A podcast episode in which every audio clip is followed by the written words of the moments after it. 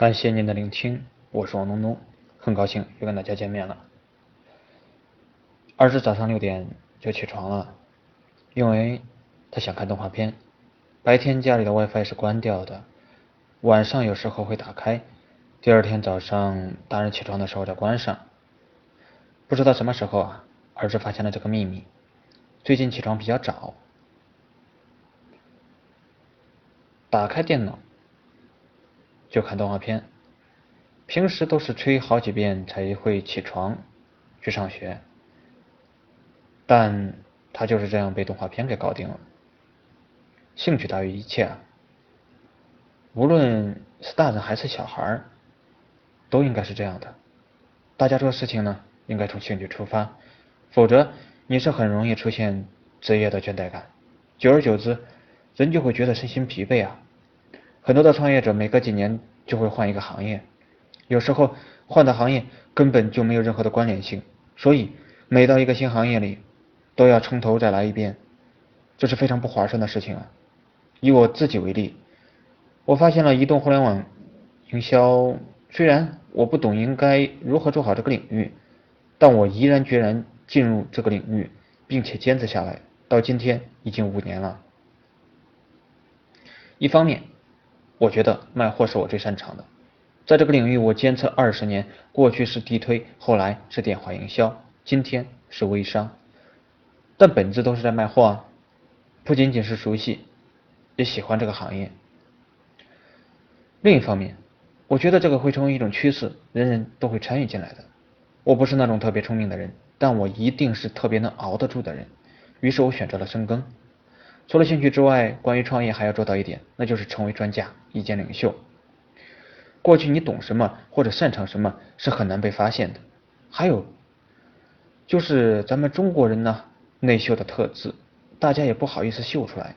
今天的移动互联网给了大家展示自我的机会，每一个人都有机会把自己的优势展示给别人，而且在展示的过程中，你顺便还会获得一些收益。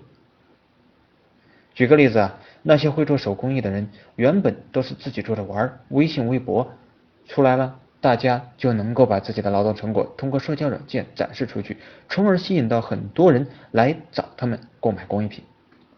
再比如啊。我是微商方面的意见领袖，周围的朋友只要想做微商，他们肯定会第一时间来找我咨询。即便我想要给他们推销任何的业务，也是很容易成交的。做微商的核心，打造人的品牌，你是一个什么样的人很重要。先从兴趣出发，找到一个合适自己的行业，坚持下来，成为那个领域的意见领袖，建立属于你自己的圈子，你也就赢了。当然。在这个过程中，你需要持续对外输出价值，让别人从你这里能够有所收获，进而赢得大家的信任。就像我每天坚持写文章一样，如果你也能够提供你擅长领域的别这个价值呢给别人，那么自然也会有人愿意追随你。至于说变现，那只是顺带的事情。还有就是要学会借力啊，比如你想要成为白酒方面的专业人士，你可以选择跟洋河、五粮液、景芝。老将等这些企业合作，借助品牌的力量，让自己成为白酒方面的意见领袖。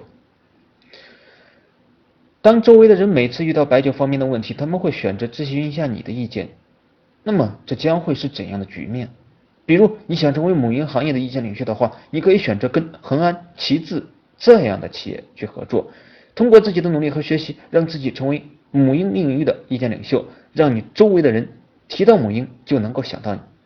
商业模式在发生变化，产品、厂家、市场需求也会发生变化，但你的专业能力只会随着时间的累积而变得更加强大，这才是你最值钱的部分。横看成岭侧成峰啊，远近高低各不同，同样的事情，不同的心态就会产生不一样的结果。微商会成为一种趋势，人人都会参与进来。今天，任何一个人的朋友圈。都会有一大群人在宣传他们的产品、企业、自己。当趋势来的时候，我们能否换一个角度来面对这个趋势呢？